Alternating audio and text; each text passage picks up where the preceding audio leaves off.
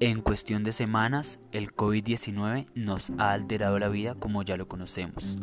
Mundialmente han muerto miles de personas, cientos de miles están infectadas y las cifras siguen en aumento. Fronteras y escuelas han cerrado, hay ciudades bloqueadas y la economía mundial está en riesgo.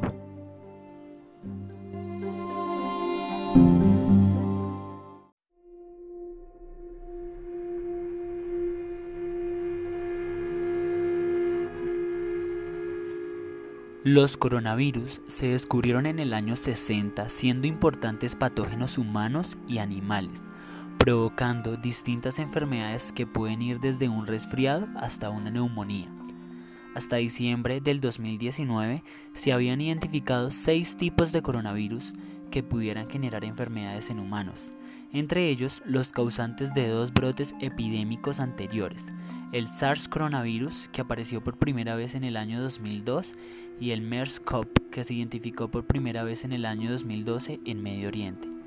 A finales de diciembre del 2019 se identificó un nuevo coronavirus como el agente causal de un grupo de casos de neumonía en Wuhan, capital de la provincia de Hubei en China, denominado por la Organización Mundial de la Salud en febrero del 2020 coronavirus 2 del síndrome respiratorio agudo severo y a la enfermedad que origina COVID-19 que significa enfermedad por coronavirus 2019. Desde Wuhan se extendió rápidamente, dando como resultado al inicio una epidemia en todo China, seguido de un número creciente de casos en todo el mundo, generando la pandemia y emergencia sanitaria actual. Al ser una patología reciente, aún se desconoce mucho de su epidemiología, transmisión, tratamiento, etc. Se está realizando continuos estudios para profundizar en su conocimiento. Actualmente se registran 5.58 millones de infectados y 350.000 muertes por COVID-19 en el mundo. En Colombia ya son aproximadamente 24.000 infectados y 776 muertes por COVID-19.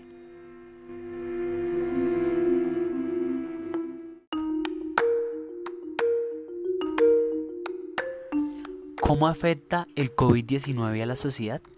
La pandemia está afectando gravemente todos los sectores a nivel político. El Estado tiene un gran reto y es cómo saber manejar correctamente la nación contra el COVID-19 y tomar las mejores medidas para evitar la propagación de este. En el sector económico, las empresas han parado ya por el estado de emergencia y el aislamiento obligatorio. Los únicos que pueden salir son los trabajadores del sector de la salud, supermercados, farmacias, gasolineras, medios de comunicación y limpieza. Últimamente, el gobierno ha reabierto algunos sectores como lo son el textil y la construcción. Esto hace que la economía vaya en decreción y hayan grandes pérdidas de dinero. En el sector social, el aislamiento no permite que tengamos contacto físico con familiares, amigos o conocidos, para evitar la propagación del virus. Además, se han cerrado los centros educativos. Todos los estudiantes están tomando clases virtuales desde sus casas.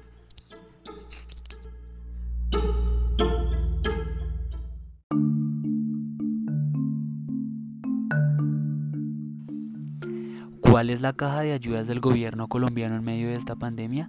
Desde el inicio de la pandemia en Colombia, el gobierno nacional y las autoridades pertinentes han desarrollado varios tipos de ayudas para las personas más afectadas y vulnerables del país, como lo son el ingreso solidario, que permite beneficiar millones de familias con un subsidio de 160 mil pesos mensuales.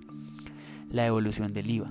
Para esta ayuda se escogieron cierta cantidad de hogares por medio de una base de datos, que benefició 700 mil. Subsidio al desempleo, el cual beneficiará a todos los recién desempleados que hayan cotizado al menos 12 meses en una caja de compensación y se les otorgará cerca de dos salarios mínimos. En la capital de Colombia, por parte de la alcaldía, se entrega un bono alimenticio para estudiantes de colegios públicos y descuentos en los servicios públicos para los estratos 1, 2, 3 y 4. ¿Cree usted, señor oyente, que estas ayudas son pertinentes y suficientes en medio de esta pandemia?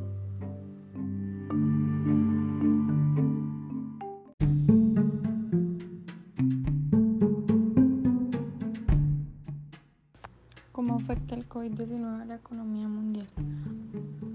Esta pandemia tiene efectos negativos sobre la economía mundial, quizás muy intensos y distintos a los efectos que ocurrieron en la crisis financiera en los años 2008 y 2009. La crisis del COVID-19 pasará a la historia como una de las peores que el mundo ha vivido.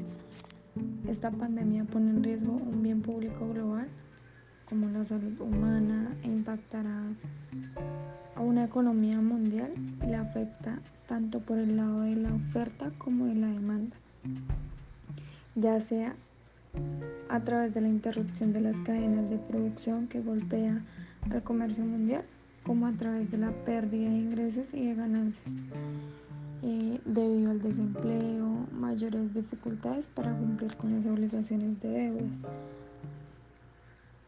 Algunas medidas que están tomando los gobiernos para tratar de contrarrestar los, los negativos efectos económicos de esta pandemia.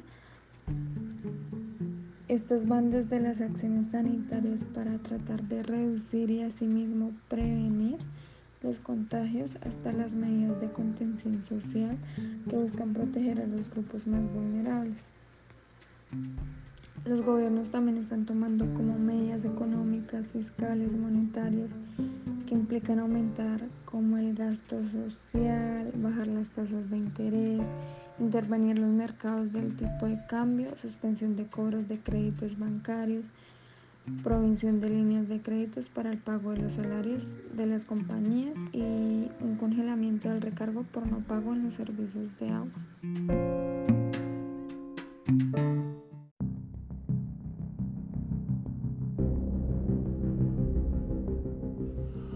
¿Cómo se está preparando Colombia para mitigar la crisis económica? Para esto tenemos como invitado a José Manuel Restrepo, ministro de Comercio, y nos va a contar cómo se está preparando Colombia, qué está haciendo el ministerio para tratar de mitigar el impacto económico en el país en esta crisis sanitaria.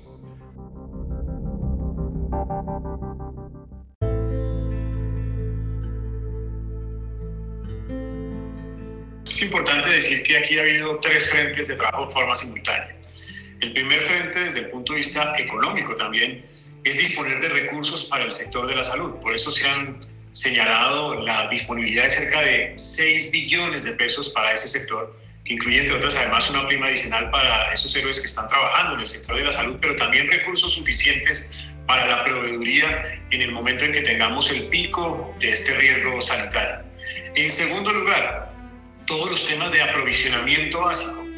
Aprovisionamiento básico que se relaciona primero con tener los inventarios de los productos como alimentos, como elementos de aseo, también como medicamentos para que los colombianos tengamos acceso a ellos, pero asimismo los recursos para aquellas personas más vulnerables de la economía. Y ahí se han destinado cerca de 12, 11 billones de pesos en programas y giros adicionales para todas esas personas vulnerables de familias en acción, de adulto mayor, de Jóvenes en Acción, también de la red de solidaridad y del ingreso solidario para todos esos informales o personas que viven el día a día. Casi 15 millones de colombianos que hoy tienen recursos adicionales en este momento, lo cual es muy importante. El PIB incluso habla de la necesidad de estos recursos de aumentar el gasto social. Y en tercer lugar, todos los temas de sostenibilidad de empleo. Y en materia de sostenibilidad de empleo, lo que nosotros hemos eh, realizado es generar los recursos de caja, de liquidez que permitan mitigar el impacto que esto está teniendo.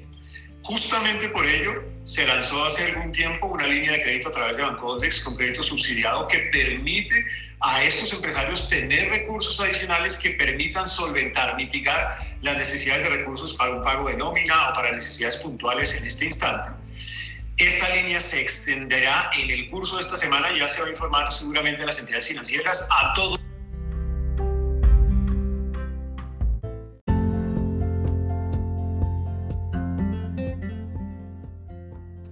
Bueno, y eso es todo por el día de hoy. Recuerde quedarse en casa y protegerse. Con ustedes, Juan Sebastián Beltrán Galvis y Mayerly Alexandra Niño, estudiantes de la Universidad de La Salle, Facultad de Ingeniería Civil. Muchas gracias.